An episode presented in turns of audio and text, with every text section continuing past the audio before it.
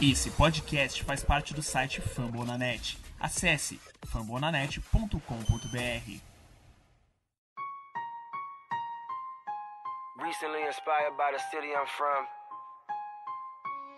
and all that we've been through just makes me realize that there's nothing that can stop us from being champions. I dedicate this song to Ray Lewis. Baltimore Ravens and my whole city. Came from the bottom. E estamos começando mais um episódio da Casa do Corvo e mais uma vez com aquele gosto amargo de quase. Ia ser uma vitória bonita, hein? Poderia ser uma vitória bonita. Eu sou Cleverton Liares e estou aqui com Giba Pérez. Bom dia, Giba. Bom dia, Cleverton. Bom dia, Jerry. Bom dia, boa tarde, boa noite para todo mundo que está ouvindo. Um jogo que acabou sendo em termos de desempenho melhor do que a gente esperava, né? Vê o placar contra o Packers do jeito que a gente estava, mas que deixa a frustração de ter aquela chancezinha no final e não conseguir aproveitar, como aconteceu nos últimos dois jogos, né? Tem sido um, uma constante do Ravens nessa temporada de nessa temporada, né? Nos últimos jogos de chegar ali no finalzinho buscar a virada, mas perder a oportunidade. Acaba que a gente está numa situação bem mais complicada agora na temporada. Você sente o peso da temporada na, na, na voz do sujeito, para você ver como é que tá complicado acompanhar o Baltimore Ravens em 2021. E João Gabriel Gelli, bom dia para você também, João. Bom dia, Clefton, bom dia, Riba. Bom dia, boa tarde, boa noite para todos que nos escutam. É, cara, é uma temporada que tá fazendo a gente perder alguns anos de vida, ganhar anos fora de terapia, né? Então, porra, é, é uma temporada bem longa até aqui e que, pô, ainda tem aí um mêsinho pela frente, basicamente, né? Então, vamos nos preparar para o que tem para vir, porque semana que vem ainda é o, é o jogo da temporada, né? Discutir um pouquinho do que rolou e qual pode ser a expectativa para tudo isso. Inclusive, um abraço para Janaína, minha terapeuta, que escuta esse programa. Eu tenho que ficar escutando minhas lamúrias toda quarta-feira. E é isso. 30 Baltimore Ravens, 31 Green Bay Packers, um jogo que foi razoável, foi até pegado levando as circunstâncias do time. Vamos falar do que não deu certo, do que deu errado, do, de coisas boas, das polêmicas de John Harbaugh, isso precisa ser levantado. Tudo isso depois dos recados. Bora lá.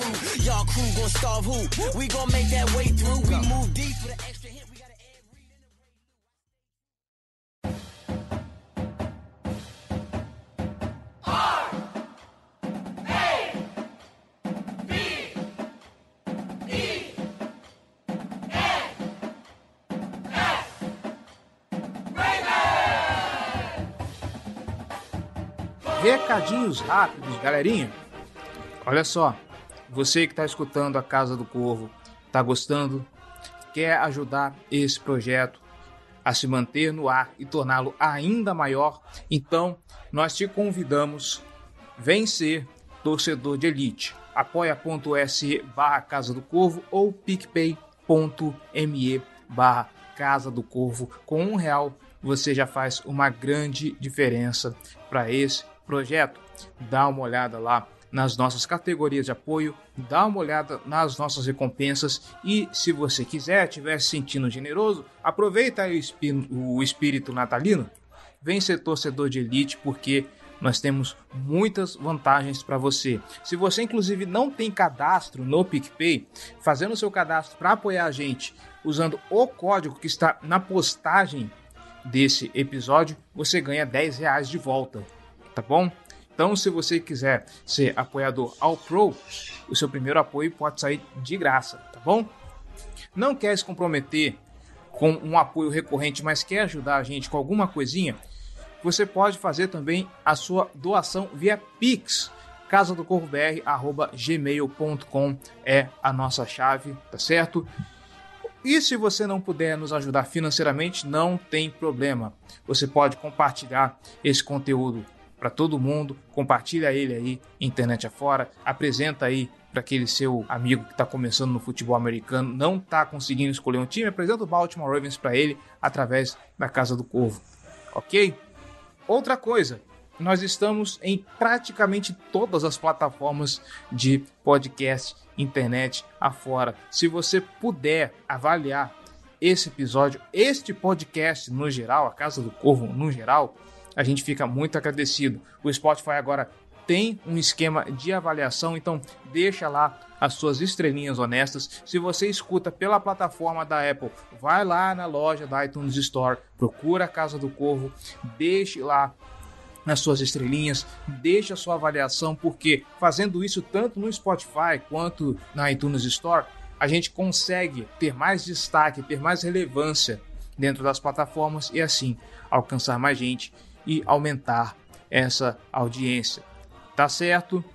Quer entrar em contato conosco? Nossas redes sociais, facebook.com.br Casa do nosso Twitter e Instagram, arroba Casa do Corvo. Lembrando, nós também temos canal no YouTube, tá? Vídeo uma vez por semana, pelo menos, para fazer aquela opinião geral, ou então análise de jogada com o João Gabriel Gelli, youtube.com.br Casa do Corvo. E a gente está tentando também engrenar nossas lives, a live do highlight, para poder destrinchar o jogo da semana e poder ensinar quem está chegando aí um pouquinho mais sobre NFL, twitch.tv barra Casa do Corvo. Lembrando também, nossa comunidade no Discord, eu não posso esquecer disso, senão o editor me mata. Quer acompanhar os jogos todo domingo, junto da torcida, comentar, debater, abre o microfone e começa a cornetar e tudo mais. Quer assistir o jogo junto com a gente? Cola lá no nosso servidor do Discord, procura pela Casa do Corvo ou clica no link do nosso servidor que está colocado aqui no post desse episódio, tá bom? Tem watch party, tem pós-jogo, tem bate-papo, tem coisas muito legais, tem feed de notícias para você ficar por dentro de tudo que acontece. Então é só vantagens você fazer parte dessa comunidade, tá bom? E se você também quiser comentar alguma coisa sobre esse episódio, cola lá em fambonanet.com.br barra Casa do Corvo BR, procura esse episódio e vai lá na caixa de comentários, vamos bater um papo legal sobre isso aqui, tá bom? fambonanet.com.br, o maior portal de podcast das ligas de esporte dos Estados Unidos tem podcast a dar com pau nesse negócio. Sobre NFL, sobre MLB, sobre NHL, sobre NBA, enfim, não só falando das ligas, mas também das franquias dessas ligas. Então, cara, se você tá aqui, mas sei lá, não gosta de NFL ou não é torcedor do Baltimore Ravens, aliás, mesmo se você não for torcedor, muito bem-vindo, tá? Mas dá uma olhada lá no catálogo de podcasts do site, porque quase certeza que vai ter um podcast para o seu esporte favorito, para sua liga favorita, pro seu time favorito, tá bom? E já que você está no Fambonanet, passa aqui, dá uma visita pra gente e deixa o seu comentário, tá bom? E já falei demais, vamos pra pauta.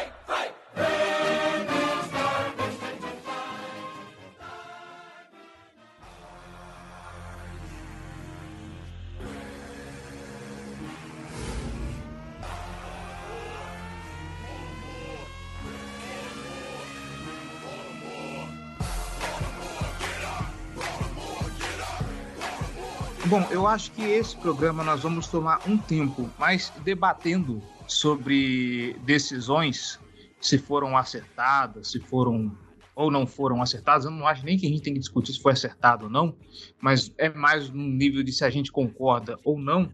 Porém, antes de levantarmos essa peteca, nós precisamos dar os parabéns, primeiro, a toda a comissão técnica do Baltimore Ravens, porque você pegar um Green Bay Packers que, ok, a gente está falando de um Packers que também tem lá o seu nível razoável de lesões. Mas comparado ao que o Baltimore Ravens demonstrou, você ter uma linha ofensiva que, que tinha três reservas e tinha o reserva do reserva jogando, uma linha defensiva sem um, dos seus principais jogadores, um outro jogando abaixo do, do, do que se espera, uma secundária completamente montada em cima, quase completamente montada em cima do practice squad, e ainda assim conseguir deixar um jogo parelho, com chances de vencer, se não fosse, e aí a gente não tá nem falando em decisões de John Harbaugh, mas problemas dentro do jogo,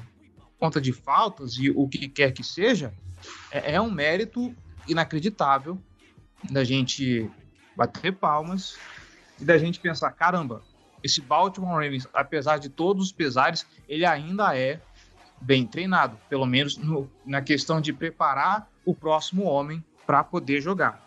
Falando um pouco das questões do, do time, Giba, antes da gente entrar numa polêmica, eu acho que não podemos deixar esse podcast passar sem falar do maior Tyrande nesse momento, talvez um dos maiores Tyrands nesse momento do Baltimore Ravens e um dos maiores Tyrands dessa temporada 2021. O que o Mark Andrews está jogando e o que o Mark Andrews jogou. Nós criticamos ele um bocado de vezes, ele teve os seus problemas, mas é inegável e esse jogo foi uma amostra disso, de que esse cara é um dos, senão o maior Tyrande de 2021.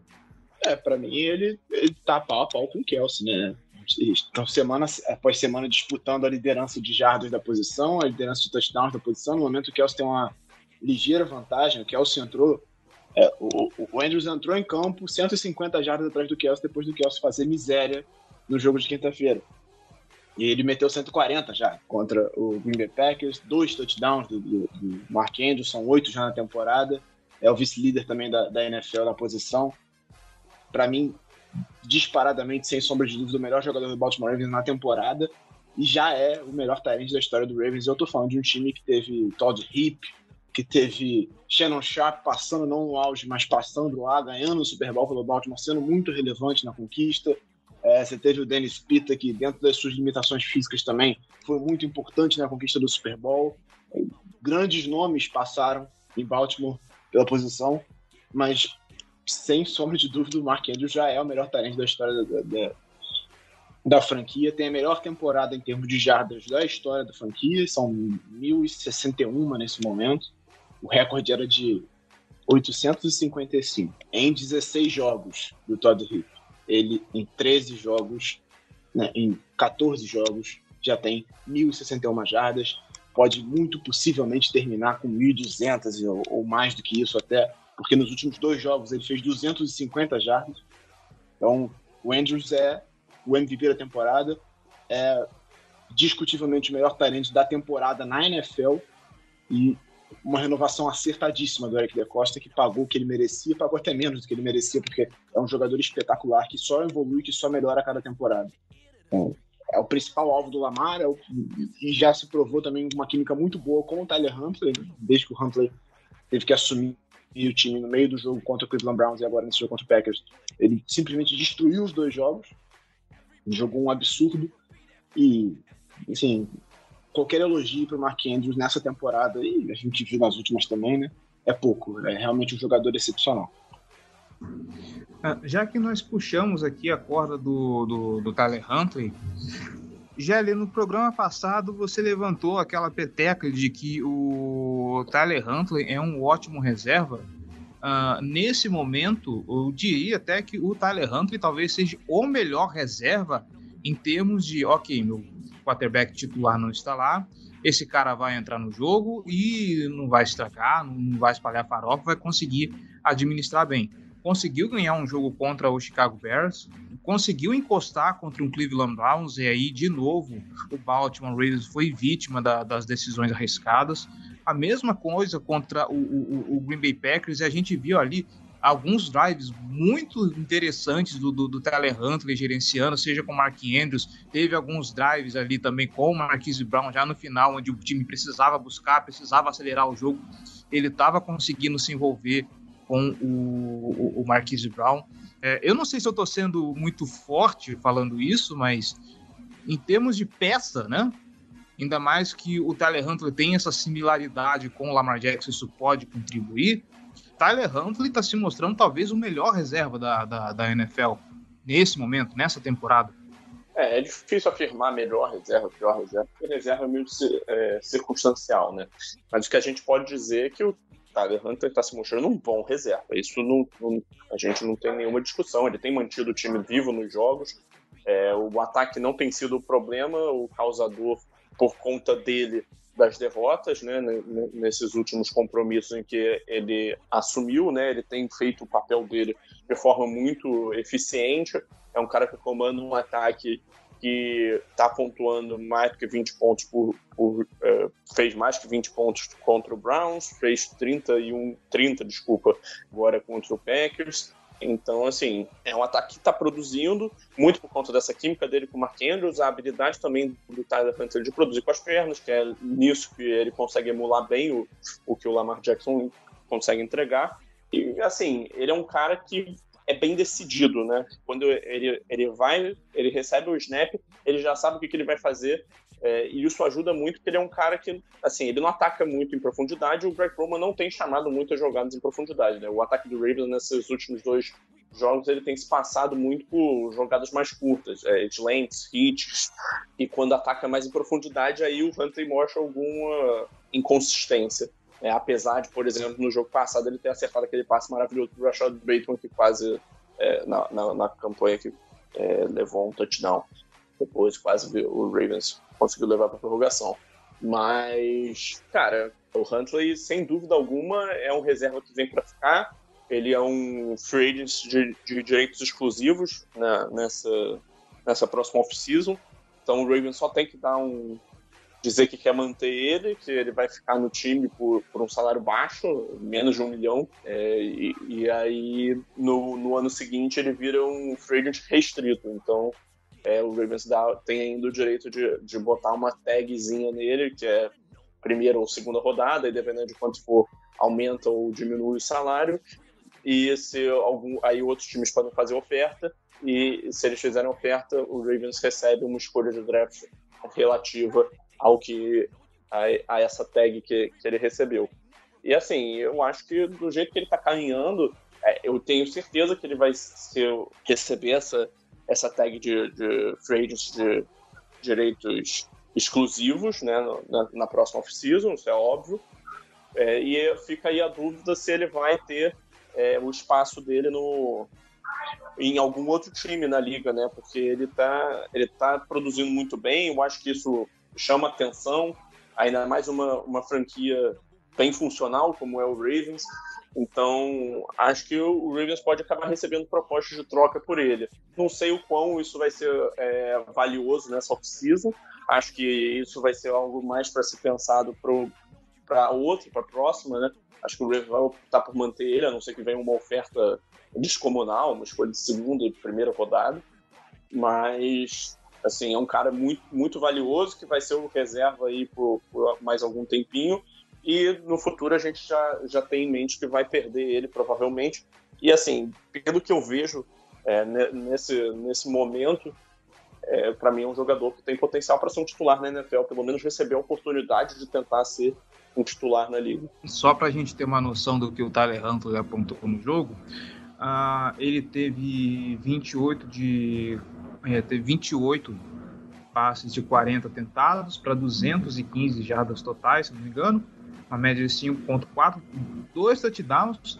E lembrando, o Tyler Hunter ele conseguiu fazer dois touchdowns terrestres e dois touchdowns aéreos no mesmo jogo, coisa que até onde eu lembro, preciso confirmar essa informação, nem o Lamar Jackson até o momento conseguiu isso. Até porque a gente viu muito quando o Lamar Jackson fazia touchdown, via 500 touchdowns terrestres e aí via um touchdown uh, aéreo. Mas o Tyler Hunter sim, tá se mostrando um cara sim, que dá segurança. Você não fica com aquele negócio, aquele medo de puta merda, perdemos o jogo. Não, o Tyler Hunter tá conseguindo ser um, um, um QB sólido, um QB bom dentro das perspectivas. E aí eu queria a opinião de vocês sobre. Óbvio, você consegue ser um bom QB quando a sua linha ofensiva ajuda. Eu não lembro se o Alejandro Villanueva jogou essa partida, se não jogou. Eu sei que do lado direito a gente estava com o, o, segundo reserva da posição, terceiro reserva na, na, posição. Eu sei que a gente jogou com dois caras desconhecidos na linha ofensiva. E eu acho que a única reclamação a respeito de linha ofensiva foi aquela falta, aquele falso start do Ben Cleveland, que tirou do Baltimore Ravens a, a possibilidade de converter uma quarta, pra, uma quarta descida, porque era uma quarta para uma ali, para poder continuar a campanha e fazer o. e talvez anotar o TD. virou uma quarta para seis, o time teve que recuar, acabou perdendo quatro pontos por causa disso. Uh, e eu queria ouvir a opinião de vocês a respeito dos trabalhos da, da, da linha ofensiva. Podemos conversar contigo, Gelli, porque dessa vez eu não senti tanto que a linha ofensiva comprometeu. A gente viu tanto o Lamar Jackson sofrer, o Tyler Huntley também sofreu bastante contra o, o, o Cleveland Browns, por exemplo.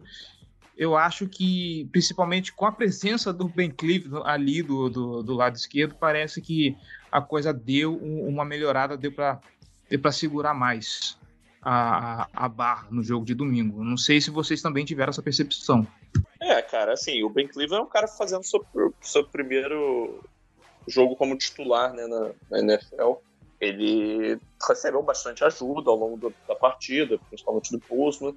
Ele, mas ele teve um, um, um, jogo de qualidade, sabe? A linha ofensiva não comprometeu nessa partida, isso é um fato. Assim, concordo com você. Acho que o Latavius Murray mesmo teve algumas boas corridas, né? Algumas corridas que ele ganhou 7, 8, 9 jardas.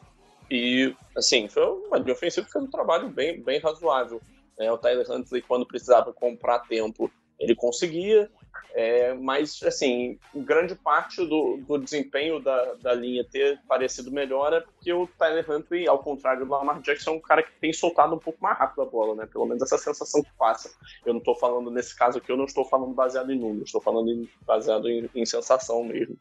A minha impressão é de que o, o Huntley é um cara que entra já mais decidido do que, que ele vai fazer nas jogadas, e aí ele vai e busca fazer exatamente isso, e então ele, ele puxa o gatilho mais rápido, enquanto o Lamar tenta segurar a bola e criar, e, e, e nisso ele consegue fazer jogadas mais explosivas, mas às vezes é, leva a jogadas desastrosas, né? quando a linha ofensiva precisa segurar um pouco mais a jogada, é, sustentar mais seus bloqueios, isso, isso acaba sendo prejudicial. É, mas, assim, foi um partido bem ok da, da linha ofensiva. O David Sharp, né, que entrou no, no lugar do Tiger Phillips, que se machucou, já foi o quarto jogador que o Ravens usou como right tackle na temporada.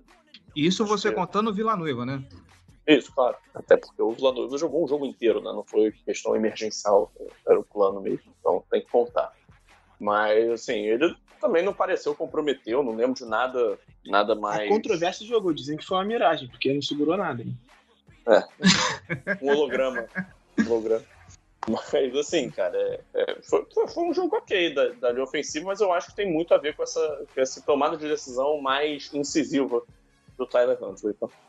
É, aí, assim, sobre o Ben Cleveland especificamente, acho que, assim, ele tem sinais positivos, né, mas a gente precisa acompanhar isso por mais jogos. Né? Não, não, não dá para afirmar muito categoricamente sobre um, um guard baseado em um jogo ainda mais sendo a primeira partida dele como titular e tal, é, é, é difícil, porque é uma posição que você está mais sujeito a ter ajuda, porque você está cercado por outros dois jogadores, por ele ser calouro, fazendo a primeira partida de titular, ele teve muita ajuda, focada já na partida, ele teve muito bloqueio que ele fez em combinação, muito bloqueio que ele fez down block, né, que é o que ele se joga no chão, para cortar a, a, linha do, de um pass rush ou de um, de um cara defendendo contra a corrida.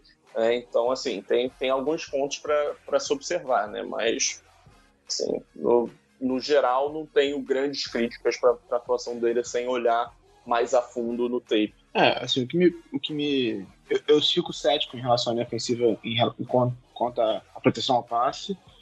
Concordo com o Gélio. O Huntley é um cara que soltou a bola mais rápido. Não sei se precisamente por ele, ou se o plano de jogo depois de, de, de um tempo maior do que deveria ter, entendeu que não tá dando para segurar mais a bola, porque a defensiva não consegue dar o tempo necessário para isso, e aí começou a se adaptar mais o, o plano de jogo para que a bola seja solta mais rápido mesmo. A gente não viu o Lamar em campo nos últimos dois jogos, e isso talvez seja uma coisa que tenha ficado mais clara recentemente, mas de fato é, é bem cético ainda em relação à linha ofensiva em se tratando de proteção ao passe.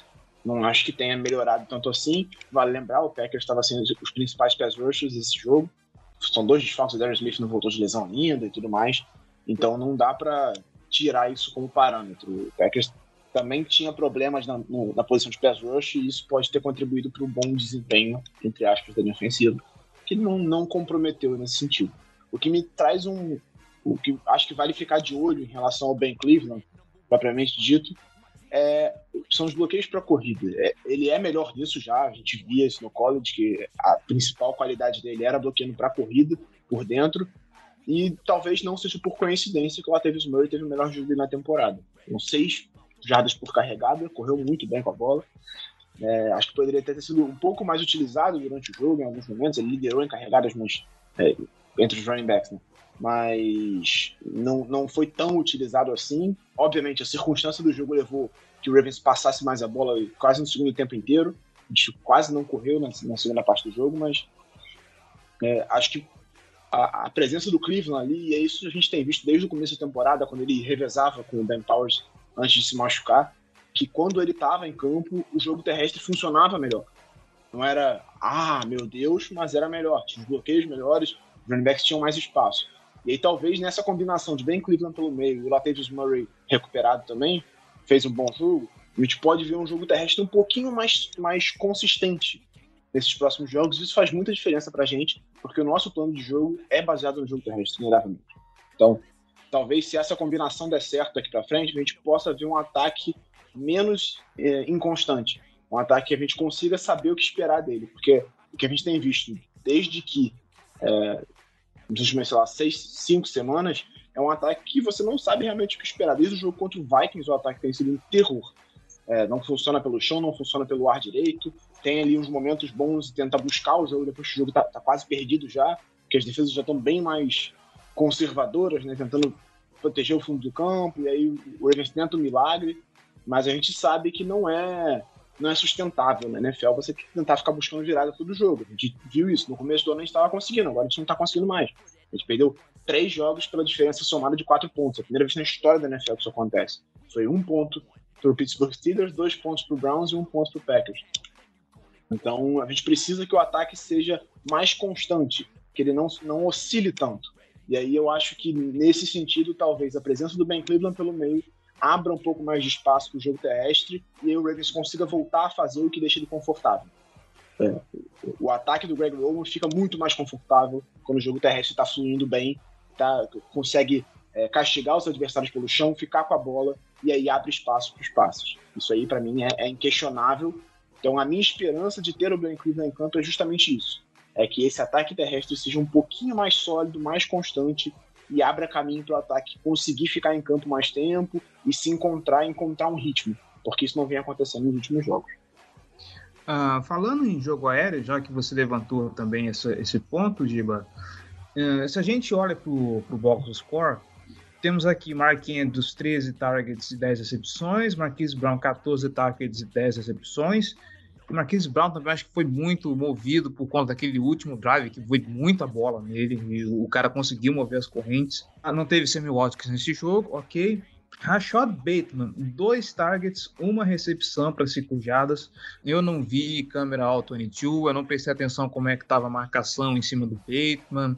Não vou me atrever aqui a questionar plano de jogo, acho que precisa de uma análise maior que isso, mas não fica aquela sensação de que o time poderia ter usado um, um pouco mais o, o, Bateman, não sei se vocês dois também tiveram essa impressão, ou se, pô, não deu pro Bateman hoje. Cara, para mim fica sempre essa impressão. Assim, no jogo passado a gente viu o Bateman contra o Cleveland Brown jogando muito bem, sendo acionado bem pelo Tyler Huntley, e tendo jogadas de impacto, disputando bolas contestadas e jogando bem mesmo. E aí, no jogo seguinte, ele lidera a posição em snaps. Ele teve 65 dos 72 snaps. Então, ele ficou em campo quase o tempo inteiro. Só teve dois passos na direção dele. A gente não, não tem como dizer, sem analisar profundamente, principalmente as tapes de Alton 2 e tudo mais, se ele estava realmente coberto o tempo todo, se não teve, não teve realmente oportunidade para ele mas é óbvio que ele precisa ser mais acionado. Ele precisa ter mais passes na direção dele. Só dois durante o jogo inteiro é muito pouco. É muito pouco. E a própria utilização do, do Marquise Brown aí entra um pouco na questão do que o Jerry falou sobre o próprio Tyler Huntley, né? De, de ser um cara que, que tem dificuldade de bola em profundidade. No jogo contra o Browns, ele errou dois passes pro, pro Marquise Brown em profundidade, que seria um touchdown que viraria o jogo, se eu não me engano. Então, de fato, É, a gente não tem aquele ataque explosivo que a gente tinha no começo da temporada pelo ar. O, o Hunter não consegue fazer isso, mas a pouca utilização do Bateman, para mim, é uma preocupação. Até porque a gente está falando do, do, do, Packers. O Packers está sem o Jerry Alexander. Né? Tá, o Eric Stokes está fazendo bom, uma boa temporada de calor e tudo mais, mas ele está sem o, o cornerback titular. Então, um dos dois wide receivers principais está sendo marcado por um reserva. Não, provavelmente não era o Hollywood, porque o Hollywood é o receiver número um. Então, utilizar melhor o Bateman, eu acho que é essencial para que esse ataque aéreo seja mais, mais sólido, mais constante também. Porque vari... a utilização dele está variando muito durante os jogos. Você viu um jogo passado, por exemplo, que ele teve, é, se eu não me engano, foram 10 targets, ou 7, 8 targets, 7 recepções, ele teve um impacto muito grande, e nesse jogo ele tem dois. E ele esteve em campo, não é tipo, ah, não, ele sofreu uma lesão, ficou um tempo fora. Não, ele teve pouco snap porque é, dentro do, dos pacotes que o Ravens queria usar, ele não, não, não, não, conseguia jogar bem e tal. Não, ele esteve o tempo todo em campo, quase, jogou quase o jogo inteiro, quase todos os snaps, e teve só dois passos na direção dele. Para mim, é, é, um erro, ele tem que ser melhor utilizado, e isso vai fazer muita diferença para que esse ataque aéreo seja um pouquinho melhor. Acho que a, utilização do, do, do Marquis Brown foi baixa no jogo passado e agora mudou foi de um extremo a outro, né? O, o, Hollywood foi pouco utilizado no jogo passado, o Bateman muito, e agora foi o contrário. Só que a utilização do Hollywood também foi ruim nesse jogo. Foram é, várias notas de comeback, hit e tudo mais, e ele não ganha jardas depois da recepção, a não ser que ele esteja ganhando em profundidade. Então ele teve 10 recepções para 40 e poucas jardas. Não é o que a gente está acostumado a ver do Hollywood Brown. Ele até tem. Ele consegue fazer esses ganhos curtos, rápidos, mas ele precisa ter uma jogada em profundidade também. É, é a característica dele.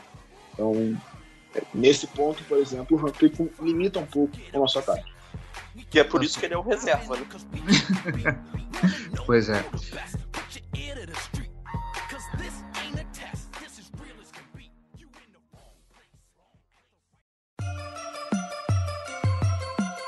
Black and purple, black and purple, black and purple, black and purple. Black and purple, black and purple, black and purple, black and purple. Bom, virando a página então, vamos discutir um pouquinho sobre o setor defensivo do Baltimore Ravens.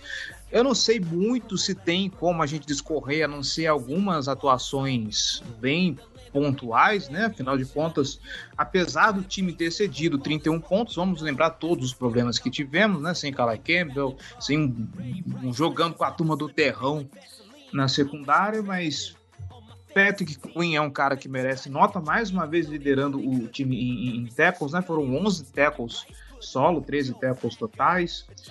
Logo atrás dele veio Josh Bynes, ou seja, aquela é, aquele setor dos linebackers ali que sempre foi um problema. Aparentemente, ali ele não causa tanta preocupação. Tivemos uma atuação ok do, do, do, do Justin Houston, e ele e o Tyus Bowser tiveram meio sec cada um. Dentro dos padrões, dentro do que se esperava, né? A gente achava que o jogo seria meu Deus do céu, uma tragédia, 40 pontos do, do Packers, né? Aaron Rodgers explorando o, o, o, fundo de campo. De fato, ele fez isso algumas vezes. Devante Adams ali teve boas oportunidades de pontuar em cima da gente. Mas, assim, de novo, dentro do que se esperava, a, a defesa ali teve seus méritos, né? Ah, sim, cara. A gente nunca pode reclamar de, de falta de esforço, cara. A única coisa que a gente podia entrar nesse jogo pedindo do time era dedicação, esforço, e eles entregaram, sem dúvida alguma, tanto que o jogo foi super parelho. Mas, assim, nesse momento, o Ravens está sofrendo por falta de talento, né? 30 desfalques no total para essa partida. Não é, não é qualquer coisa, né?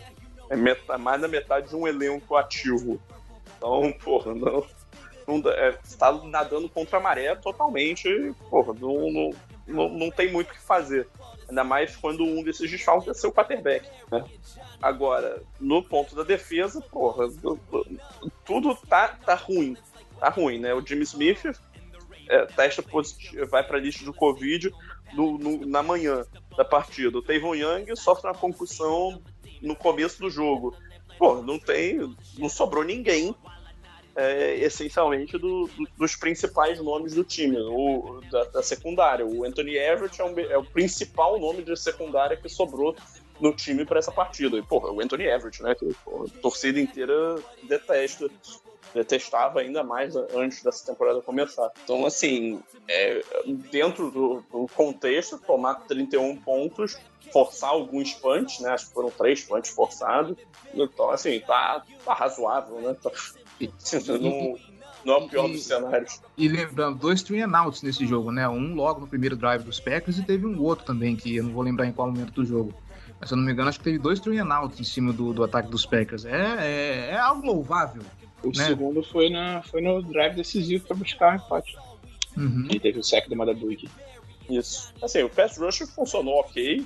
Tivemos sete, pressão chegou em alguma jogada, mas assim, é, é simplesmente diferencial de talento mesmo. Não tinha, tinha o que fazer, sabe? Não, não é, é, é, muito difícil a gente chegar aqui, a gente não tem nem muito o que falar sobre a defesa. Porque, pô, jogando com uma secundária toda reserva contra o melhor quarterback da NFL, o melhor wide receiver da NFL, obviamente vai ter um momento que as coisas vão. Você pode é, tentar evitar ao máximo jogadas explosivas, fazer o, seu melhor, mas pô, vai ter um momento que você vai, vai sofrer mesmo. Então, faz parte. Dentro da situação que o, que o, o time estava é, com as costas para a parede né, nesse jogo, o, o, time entregou, entregou bem. Não, vou, não, não, dá para chegar aqui e criticar a defesa, por hipótese alguma, mesmo tendo tomado 31 pontos. Se a defesa tivesse completa tomando 31 pontos, a gente poderia até discutir. Mas mesmo assim, tomar 31 pontos pro Packers não é, não é o fim do mundo, sabe? Vai, acontecer. Todos os times estão, sujeitos a essa possibilidade. É, o, o, o plano de jogo da defesa envolveu, basicamente, é, ó, vamos tentar tirar o Davante Adams, porque não dá pra deixar o Davante Adams um contra um contra, sei lá, o Robert Jackson queria fazer 600 jardas no jogo. Então, foi marcação dupla no Davante Adams o jogo inteiro, basicamente. Sempre tinha alguém. O Junior Stone estava ajudando muito o Robert Jackson. Ou seja, é um reserva ajudando o outro, mas tudo bem. Não, é um reserva ajudando um cara do practice squad. Né? Pior do que, que isso. E aí o resto era basicamente um contra um. Só que era um contra um, era o Kevin Seymour contra o Marcus Robbins Cantor. O parecia, sei lá, o Rui Jones contra o, o, Kevin Seymour. E aí não tem o que você fazer, não tem como você botar mais do que isso. O problema para mim no jogo, mas aí eu vou, não acho que seja é, preocupante em, em, relação ao futuro, mas o Ravens não conseguiu parar o jogo terrestre do Packers, que é a grande força dessa defesa. Mas obviamente isso tinha um motivo. O Ravens não podia encher a box e deixar uma marcação individual. Então você tinha que dropar mais jogadores na cobertura para ajudar contra os recebedores do Packers, e aí naturalmente a box ficava é, menos, é, ficava mais vazia e o Packers conseguiu correr bem com a bola. É um ataque terrestre bom também, com dois bons running backs, o Aaron Jones e o Dillon. Você tem uma linha ofensiva que, apesar dos desfalques, ainda é uma, uma boa linha ofensiva. E as condições da secundária forçaram o Ravens a aliviar um pouco os pacotes e aí o, o Packers conseguiu estabelecer um jogo corrido. Então a gente realmente não conseguia parar o ataque deles. Eu só vou pôr um asterisco, assim, bem safado, sem vergonha nessa, nessa observação, porque o, o Packers terminou esse jogo com 96 jardas terrestres. Então, assim, ok. Ainda assim é um volume, meu Deus do céu, se você está falando do, do, da defesa, que é a primeira em proteção ao jogo, que é a primeira defendendo o jogo corrido, ainda assim é um volume grande, mas né, eu, eu vou só pôr esse asteriscozinho porque eu acho que de novo, colocando em contexto, dentro das circunstâncias, perdemos Calai Camp no começo do jogo, foi razoável, vai. Razoável. nem entrou pro jogo. Uhum. Tava uma lesão na coxa, nem, nem foi pro jogo. Mas, não, eu tô falando, não foi um terror, não. Mas é o, o padrão que a gente viu, a gente viu o Aaron Jones, que a gente viu ao longo da temporada, a gente viu o Aaron Jones correndo bem com a bola, o Ed Dillon correndo bem com a bola, tendo carregadas longas, é, cansando. E assim, o Packers não precisou correr muito, forçar o jogo terrestre, porque o, o Rodgers encontrava é, espaço na secundária com muita facilidade, pelos motivos que a gente já falou aqui. Então, é, eu concordo, dentro das condições a defesa fez o que era possível, não tinha como também exigir nada além disso. Você vê, por exemplo, no touchdown da Davante Adams, que o Robert Jackson tomou um baile, mas é o esperado, ele foi burro. Por quê? O Dino Stone tava muito burro. fechando. Ele, ele, o Dino Stone tava no meio, mais para dentro, olhando pro Davante Adams. Ele não tava fazendo mais nada, ele estava olhando pro Davante Adams. Ou seja, o Dino Stone estava ali para pegar uma rota para dentro, se o Adams cortasse para dentro. O Jackson tinha que apenas se preocupar com a rota para fora e ele caiu no, na, no double move do, do Davante Adams para dentro e deixou o Davante Adams ganhar para fora. Então, Dá para você pedir muito mais do que isso pro Robert Jackson? Não, mas ele é burro, foi burro. Por isso que ele tomou o touchdown. Ele, se ele sabia que o Dino Stone tava ali para ajudar ele, ele tinha que se preocupar única e exclusivamente com o corte para fora. Ele tinha que deixar o Adams cortar para dentro se fosse o caso.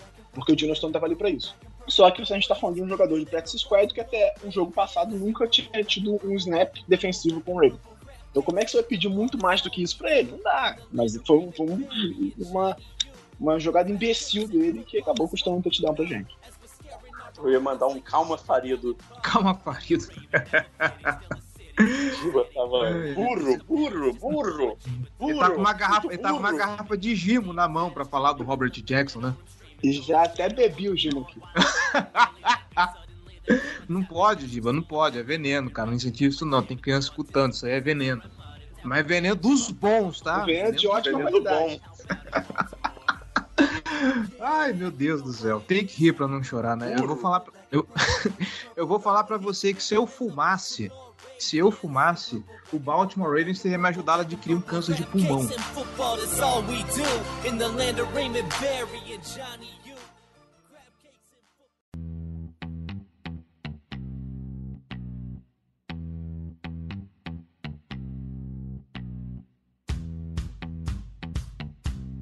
Agora, falamos da defesa e agora a gente vai entrar na polêmica, tá?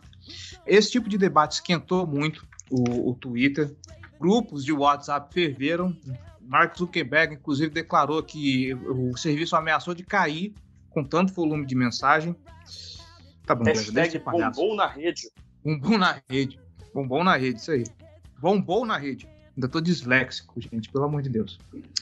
É, vamos lá. O Baltimore Ravens nessa temporada, e talvez do lado do Los Angeles Chargers, mas eu acho que o Los Angeles Chargers pega um pouco, peca um pouco pela burrice, talvez, tem sido um dos times mais agressivos da, da NFL. Né? Só a olhos vistos. E, obviamente, toda a agressividade dentro da NFL eu acho louvável, tá bom? Eu acho louvável. Eu não vou falar que, ah, porque o John Harbaugh errou, porque o John Harbaugh. Não, eu jamais vou falar que ele errou. Eu posso concordar ou não concordar. Como, por exemplo, vamos falar das, das três decisões aqui e aí eu passo para vocês. Ah, para o começo do jogo, aquela quarta descida, perto da linha de. Da, perto da endzone. De novo, eu entendo. Não vou falar que o John Harbaugh errou, mas eu não concordo. Por quê? Cara, você tá no começo do jogo, vindo com uma secundária cheia de reserva e jogador do practice squad e tal, você nem sentiu o feeling do jogo. Sai do campo com qualquer ponto que você consiga, que seja um pontinho só.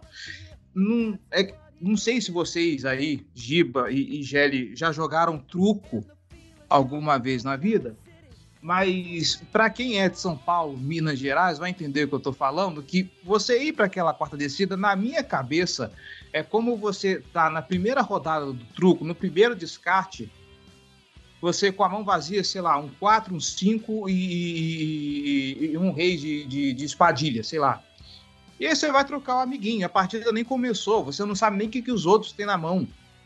Sabe? Então, calma, guerreiro, calma, aguenta essa emoção aí eu não iria para aquela para aquela, para aquela quarta descida. Da mesma forma como eu não iria para aquela quarta descida para seis ainda no campo de defesa. Eu fui crítico disso no jogo do Cleveland, Brown, do Cleveland Browns, ó, do Cincinnati Bengals e continuo crítico disso no nesse jogo. Eu acho que você, você está no seu campo de defesa com o com o, o com a defesa que você tem sabe? Dá o campo longo, sabe? Dá a chance de. Se você tem um campo longo, você tem mais chances de, sei lá, forçar o, o ataque do Green Packers ao erro. Por mais que seja um Rodgers, por mais que ele estivesse abusando do, da nossa secundária, sei lá, eu, eu preferia dar o campo longo a ter que arriscar e, e dar a possibilidade de se der mais fácil os sete pontos. Diferentemente da conversão de dois pontos. A conversão de dois pontos, por mim, eu iria completamente, sabe? Vai. Eu vi muita gente falando de Ah, porque pô, não era melhor ir brigar pelos coraçõezinhos. Ah, porque era melhor ir pro, pro, pro, pro field goal e levar o jogo pra prorrogação. Lá no Instagram teve um cara, inclusive, que falou é, era só forçar os Packers ao punch na prorrogação. Meu amigo, é o Green Bay Packers. é Aaron Rodgers e Devante Adams do outro lado. Você não faz. Aquele meme dos seus anéis, né? Você não, você não simplesmente força os Packers ao punch. Isso é dificílimo. Ah, beleza, mas poxa, você para prorrogação podia ter uma chance. Você estaria dando, com o jogo empatado, 40 segundos para o Aaron Rodgers para ele jogar a bola lá no fim do campo e dar uma chance do Mason Crosby. Na pior das hipóteses, o Mason Crosby acertar um era mais fácil, era mais fácil levar, é, acertar a conversão de dois pontos do que vencer esse jogo tentando levar ele para prorrogação, prorrogação, visto de que a gente estava com uma defesa desfalcada e o ataque do Green Bay Packers do outro lado. Também vi gente comentando que poderia levar o, o causar um mal-estar na defesa porque o John Harbaugh não está confiando. Gente, é quem está ali dentro do campo tem tem consciência do próprio talento, tá? Não é como se o cara falasse, não, confia em mim porque eu sou bom. Pô, se você fosse bom, você era titular. Eu acho que quem tá no campo tem consciência disso. Então, eu eu abraço essa decisão de dois pontos, como abracei a decisão de conversão de dois pontos contra Pittsburgh Steelers também. E já contra as, as quartas descidas, de novo. Não me atrevo a falar porque o John Harbaugh errou, porque seria muita presunção, seria muita prepotência da minha parte. Eu entendo a decisão, eu entendo quem é a favor e tudo mais. Eu não concordo pelos motivos já explicados aqui, e agora eu quero ouvir de vocês, aí vocês decidam quem começa, mas do meu ponto de vista é isso, e eu também nem vou me atrever a comentar, não, mas isso, não vou. Eu só vou colocar isso. Não concordei com as decisões de quarta descida. Por mim, eu acho que o time poderia ser um pouco mais conservador para poder controlar o risco. Entendo querer arriscar, entendo querer ir para tudo ou nada. É um time muito forte do outro lado, o melhor time da NFL. Ainda assim, eu não iria para aquelas quartas descidas, diferente da conversão dos dois pontos. Acho que a conversão dos dois pontos é algo que eu abraçaria. E aí a gente pode até questionar a jogada, isso a gente vai fazer mais para frente, mas vamos falar dessas decisões primeiro. Quem quer começar? Eu posso começar. É, primeiro, a primeira, a primeira quarta descida, para mim, arrisco todas as vezes. Está na, na, linha de três jardas do campo do seu adversário, a quarta pro gol, na linha de três. Então, primeiro ponto. Difícil, você tá naquela posição, você tem que, tem que fazer o touchdown. Você tem que arriscar. Tem que tentar fazer o touchdown. E até por conta do, do resultado. Por exemplo, a gente não conseguiu converter. E aí o Packers entrou em campo na linha de três jardas do campo de defesa, não conseguiu sair, deu o punch e nos colocou de novo numa posição boa, que posicionou o nosso touchdown na sequência. Então, para mim, aquela ali, nem penso duas vezes. Tem que arriscar aquela quarta descida e acho que para mim foi um acerto do rabo. Ponto número um. Acho que nem é uma questão. A segunda, no campo de defesa, eu concordo com você. Não faria era uma desvantagem de 11 pontos, a gente não estava conseguindo parar o ataque do Packers, beleza, mas a chance de dar errado e você facilitar a vida, como foi o que aconteceu no Packers, é enorme. Sem contar o fato de que a gente está falando do Packers, que tem provavelmente a pior unidade de special teams da liga. Então, chuta o punch, que talvez você consiga forçar um, fumble, tem um Muff ali atrás, é, você consegue, sabe, pegar o cara lá atrás. Você tem uma das melhores unidades de special teams da liga contra uma das piores naquela circunstância, estava perdendo por 11, é, era muito arriscado você tentar uma quarta para seis no campo de defesa e só facilitar a vida do Packers. A medida deu sorte que virou só um field goal e não um touchdown, mas é, para mim aquilo ali foi, foi um erro. Eu não, não faria aquilo, naquele, naquela tentativa. Eu chutaria o punch e tentaria ou botar eles numa situação de campo um pouco mais longo, ou até mesmo, de repente, no special teams as coisas acontecem. Aliás, uma observação que eu queria fazer, esqueci, você me lembrou. É, que time de especialistas horroroso esse do Green Bay Packers, na né? misericórdia. É, exatamente, por isso mesmo que eu chutaria o punch naquela circunstância. Obviamente, a gente tá falando de special teams, não quer dizer, não, não tem nada que seja palpável, assim, ah, não, pô, chuta porque vai acontecer. Não, mas pode acontecer. A gente tá falando de uma unidade de special teams que é realmente muito ruim. Então, você arriscar aquela quarta para seis, na linha de 29, o, o Packers já entrou em campo com três pontos, porque a gente não converteu. E a chance de converter era baixa. A gente está falando de um QB que tem dificuldade em passar a bola em profundidade, estava passando muita rota curta, mesmo se ele completasse aquele passe para o Murray, ele ia perder jardas, foi até melhor que o Murray soltou aquela bola, porque ele passou atrás da linha de, de scrimmage, e a chance de perder jarda ali era colossal, então não acho que tenha sido um acerto aquela decisão, eu, eu não faria aquilo que o Harbaugh fez, para mim foi um equívoco. Quanto à conversão de dois pontos, eu acho que era uma decisão 50-50, entendo o Harbaugh querer ganhar o jogo naquele momento, foi uma decisão que partiu não só dele, ele discutiu com os jogadores, os jogadores entenderam que era melhor arriscar os dois pontos, mas o que eu deixo de afirmação é que, para mim, independente do chutar ou, ou converter os dois pontos, eu acho que o Ravens muito provavelmente perderia o jogo do mesmo jeito. Porque com 42 segundos, um tempo para pedir, e a secundária com um pipoqueiro e um, e um vendedor de algodão doce jogando, muito provavelmente o Rodgers conseguiria posicionar o Mason Crosby e, e ganhar o jogo independente do que a gente tivesse feito naquela jogada. Se, ainda dizem que se você filmasse o capacete dos safeties, você encontrar Adam Sandler e Bill Murray ali no fundo. Kevin James, não? Não, não, não. Kevin James, não. Ok. Rob Schneider? Kevin Hart, talvez, pela altura. É, aí pode ser. É, mas, cara, eu acho que o Giba resumiu bem a, a minha visão. E, e sabe que eu, eu sou da mentalidade mais agressiva, eu sou eu sou do, dos três aqui do podcast, acho que eu sou o mais adepto do, desse grande guarda-chuva que chamam de analytics. É, sou a pessoa que mais leva isso em consideração. Hashtag é... análise, inclusive eu já falei para você minha opinião sobre esse negócio de analytics, né? Sim, sim, a gente discorda nesse ponto. Mas eu não, eu não teria ido para a conversão de dois pontos, tá? Basicamente pelo motivo de que, pô, acho que era melhor ter a certeza do, do empate ali, porque o Rodgers ainda poderia ganhar o jogo ali, que ele tinha muito tempo para chegar na posição de field goal. O ataque estava se movendo bem, então deixa, deixa a possibilidade ali na moeda e tenta ganhar num touchdown se, se você tiver a primeira posse acho que o Ravens tinha uma chance um pouco melhor nessa, nessa circunstância, ao contrário do jogo contra os Steelers, que para mim era uma decisão óbvia aí para conversão de dois pontos. Nesse, nesse jogo específico, para mim é uma decisão 50-50.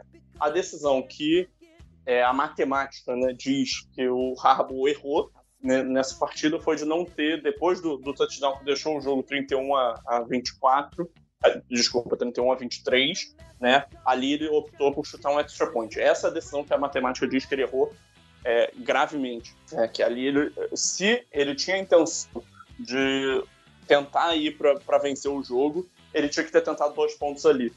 É que ali, se ele converte os dois pontos, o Ravens já estaria numa posição de que se ele fosse bem sucedido, o jogo estaria 31 a 25, o touchdown depois viraria 32 a 31, estava tudo certo. Se ele falhasse, o jogo ficava 31 a 23, você tentaria os dois pontos de novo no, depois do próximo touchdown. E, e aí, se você conseguisse, você, vencer, é, você conseguiria empatar e poderia levar para prorrogação. Então, assim, você teria duas chances de tentar vencer o jogo barra levar para prorrogação, ao invés de, de ter uma chance né, que foi a, a do final do jogo.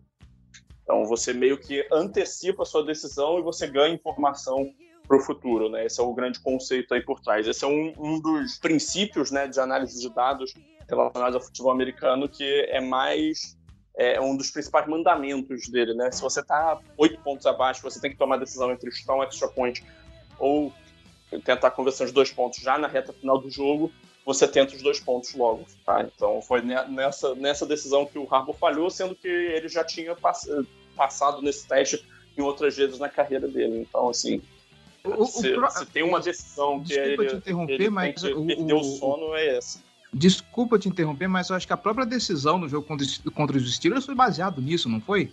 Contra os Steelers, não.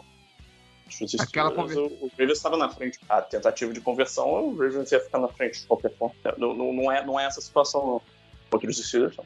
Contra os Steelers, estava, os Steelers estavam um ponto na frente só na hora que ele tentou a conversão. Contra o Browns é semelhante. Ah, tá. Tá certo. Tem, tem uma coisa que o Giba colocou que é a respeito da, da primeira, da, da primeira é, conversão de quarta descida não, cairia também no mérito de contar com as atrapalhadas do time de especialistas naquela primeira, na, naquela primeira conversão de quarta descida, sabe? Chuta o field goal, uh, sai com os três pontos de campo e aí na hora do retorno deixa que, que, que a natureza. É claro, obviamente, não estou falando que eles iriam errar, o time de especialistas ia errar de qualquer jeito, mas sei lá, eu não vejo muita diferença num jogo 0 a 0 sabe? Você começar. Óbvio, tem a diferença de que você tá encostando o time lá no contra-parede, mas sei lá, você força o time com um three and out na linha de, de, de 3 ou na linha de 20 com um jogo 0 a 0 Nesse momento, não, sei lá, aí você conta com o erro do time de especialistas, talvez. Na, na minha concepção, não, não, faria tanta diferença esse lance de, ah, beleza, não converteu, mas deixamos o, o Green Bay Packers encostado na parede. Sinceramente, acho que num jogo 0 a 0 cara, sou eu de novo. É porque no kickoff, muito provavelmente, ele ia começar na linha de 20, não na linha de 3. São 17 jardas de diferença pro, pro Rodgers. É um conforto maior né, em relação a passar a bola, por exemplo, porque ele não tá dentro da própria end zone, com uma linha ofensiva cheia de desfalques. Então, assim, é uma circunstância completamente diferente. Porque no kickoff, a não ser que de fato acontecesse um muff, ele muito provavelmente começaria ali na linha de 20, se tivesse um retorno, e se é. fosse o, o, se passasse na end zone, 25. Então, ele não estaria naquela mesma circunstância, estaria numa circunstância de muito maior conforto. Certo. Enfim, de novo, eu, eu, ninguém aqui hum, vai se atrever a falar de que ah, o Harbaugh errou nessa decisão.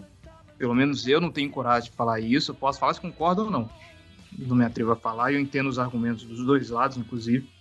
Uh, eu acho que talvez o que a gente concorda foi que inclusive falamos isso em off, né, antes de começar a gravação, esse jogo já estava perdido no momento que o Ben Cleveland fez aquela, aquele falso start e jogou quatro pontos fora, né? É, jogou quatro pontos fora não, porque a gente ia tentar uma quarta descida, né, naquele, naquela situação. Era uma quarta para um, mas era uma quarta descida. O que eu acho é que o jogo começou a sair de mão foi naquela interferência que não existiu, do Kevin Seymour no... Foi no Lazar? Acho que foi no Lazar. Lazar ou no, foi no, Lazar. Foi no Lazar. É, foi no Lazar. Então, é uma. É, uma me, era... me, me, refresca essa, me refresca a memória porque eu não tô lembrado desse lance. Foi, foi uma rota out do, do Lazar que o Kevin Seymour encostou nele, era uma terceira para 10, o, o Rodgers fez o passe, o Lazar dropou a bola, ou seja, era um field goal do Packers. E aí a, a arbitragem inventou uma interferência, uhum. deu o first down para eles, no lance seguinte foi o touchdown do Aaron Jones. Então a gente tomou quatro pontos de graça ali por uma, uma interferência absurda que não existiu. E aí no drive seguinte, a gente perde a oportunidade de converter uma quarta para um, de tentar converter uma quarta para um, né, na realidade, é, e acaba chutando o fio de gol por causa de uma falta. Acho que esse momento foi que o jogo começou a sair de mão. Porque se a gente toma um fio de gol ali e, e volta pro campo, é, é outro jogo. A gente está três pontos atrás, um touchdown, a gente vira a partida de volta a, a liderar o placar. Logo no começo do terceiro quarto ou mesmo tomando o touchdown naquela situação, se a gente consegue converter a quarta para um, a teria condição de talvez empatar com o touchdown. Então acho que essa, essas duas jogadas acabaram fazendo que o jogo começasse a sair de mão pra gente. Aí no drive seguinte o Packers fez outro touchdown, botou a diferença em 11. Aí a situação começou a ficar complicada e o time teve que buscar uma virada improvável depois de estar perdendo por 14 pontos no, no segundo tempo, contra um time que é tecnicamente muito melhor. Né? Então, no, no, começo do quarto quarto, ainda estava perdendo por 14 pontos você buscar uma virada dessa contra o Packers é, é muito difícil, muito difícil. A gente teve a chance do empate, mas é o que eu falei, assim, com 42 segundos e um tempo para pedir, jogando com Robert Jackson e Kevin Seymour na, na secundária, a chance da gente conseguir ganhar esse jogo, mesmo se convertesse os dois pontos, era baixíssima.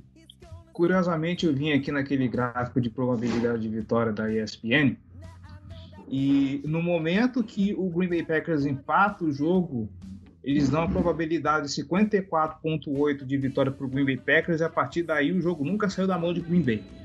Eu achei, eu o que eu acho que, e aí é um argumento que, que muita gente poderia utilizar, é que o fato de a, a tentativa de conversão de dois pontos, se, se bem sucedida, é, entra a questão dos special teams também. O Packers entraria com as costas na parede, né, precisando de um field goal para virar o jogo em 42 segundos, com um tempo para pedir, e com o Special Teams que é muito ruim. Então o Ravens teria talvez a possibilidade de bloquear um field goal caso o Packers, o Rodgers conseguisse posicionar o Mason Crosby. E aí, bloqueando o field goal, ganharia o jogo, basicamente.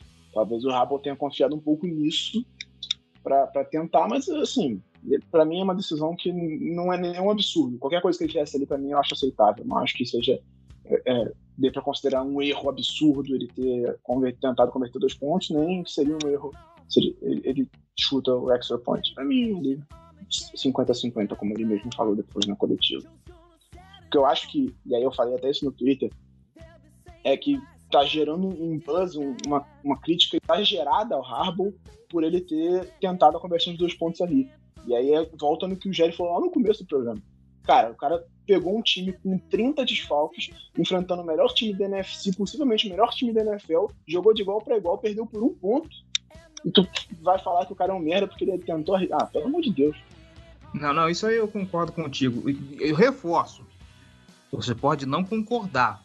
Falar que, ah, não, porque o Harbaugh é, é, é burro, porque ele, ele errou. Se acerta, tava todo mundo falando que ele é um gênio, sabe? Existe ali uma linha tênue entre, entre a bestialidade e a besta.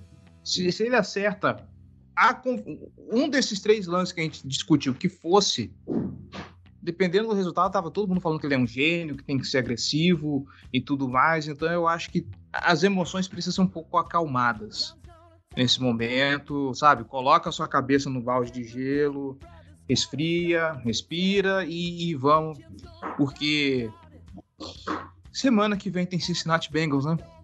É o jogo da temporada. Se ganhar do Bengals em, em Cincinnati, a gente fica numa condição boa para pegar a divisão, né? Porque todos os, os, adversários têm um jogo que é assim, é aquele jogo que a gente olha. Tudo, tudo pode acontecer, como a gente viu essa semana no Arizona Cardinals perdendo pro Detroit Lions. Mas todos os adversários têm aquele jogo que a gente olha e fala, tá, esse aí não vai ganhar, então acho que a gente tem uma.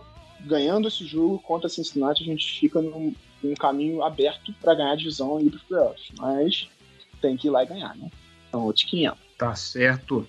E então é isso, gente. Ficamos por aqui mais uma vez com aquela dorzinha no coração de, né, poderíamos ter ganho esse jogo. Era até um, um, jogo difícil, que foi apertado. Acho que é por isso que não fica tanto aquele sentimento de tristeza, de, de raiva, fica aquela frustração, mas acima de tudo foi um bom jogo.